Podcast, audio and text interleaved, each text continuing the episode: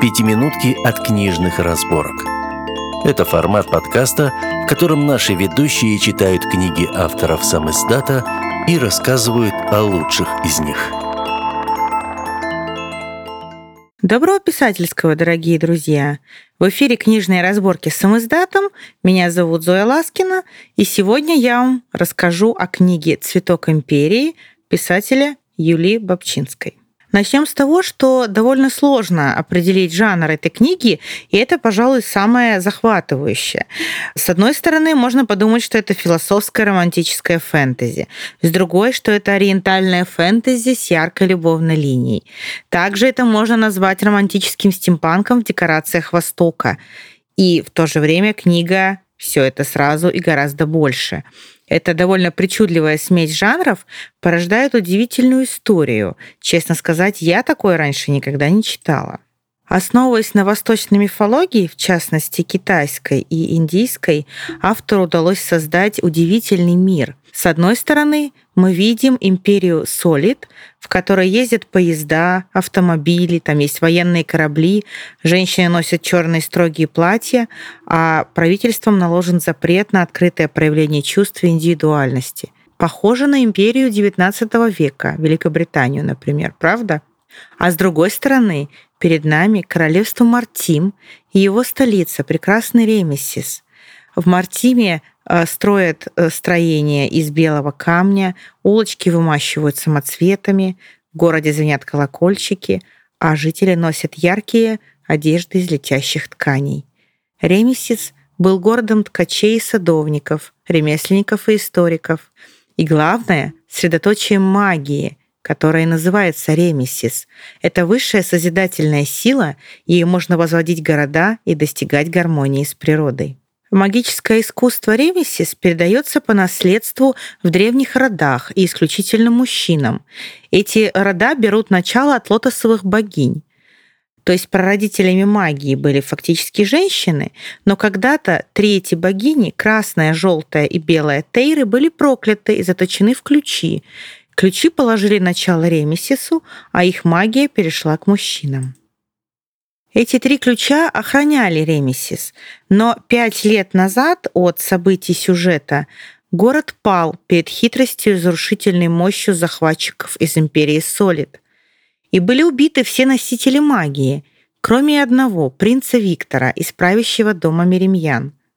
На момент истории принцу Виктора 23 года, и он заложник нынешнего императора, так как он отвечает не только за своих родных, за свою семью, но и за всех выживших аристократов и горожан. Он мечтает спасти свою семью, освободить город, вернуть ему прежний облик. Но у него нет выбора, потому что он связан условиями. У Виктора особая магия, он архитектор, его магия созидания, и он когда-то поднял город из руин, после того, как его захватили э, воины империи Солид. Теперь Ремесис зовется Шаттерли. И сюжет книги начинается, когда в этот город, нынешний Шаттерли, бывший Ремесис, возвращается девушка Юстиана Казиньяк, все зовут ее Юви. Она дочь из одного из приближенных семьи Меремьян. На Юви возложена важная миссия – вернуть причитающийся ей по праву, отомстить захватчикам и возродить Ремесис – Юе всего 18 лет, и ее учили, что главное дело ее жизни — месть. Она даже сама в это поверила, что больше ничего не нужно. Но вот она встречается с Виктором. Виктора сторонники Юви считают предателем. Считают, что его нужно убить, но эта встреча все меняет в жизни Юви. К тому же Юви — ошибка природы, ну или чудо природы, смотря как на это посмотреть, потому что дар Ремесиса достался ей — а ведь в Мартине уже много веков им владеют только мужчины. Магия Виктора, напомню, архитектура, а магия Юви — танец, которым она может как созидать, так и разрушать. И вот когда Юви и Виктор встречаются, с одной стороны начинается романтическая история, их история любви, а с другой стороны сразу ясно, что все гораздо сложнее, потому что в игру вступают и политические силы, и силы природы, Юви и Виктор далеко не сразу находят общий язык, они сталкиваются, как инь и ян. Ведь не случайно на гербе Ремесиса лотос и журавль. И не случайно Виктор происходит из древнего рода потомков вечного журавля. Которые способны обуздать творческую энергию и хаос первозданного лотоса. И вот Виктор у нас воплощает журавля, а Юви воплощает лотос, и лотос красуется на гербе ее рода. Архитектор строит из воздуха мосты и стены, а в орнаментах и статуях прячутся водные, огненные, земные духи-хранители. И если носитель Ремесиса позовет их на помощь, они откликаются. И город в истории полноценный персонаж вместе с Юви и Виктором.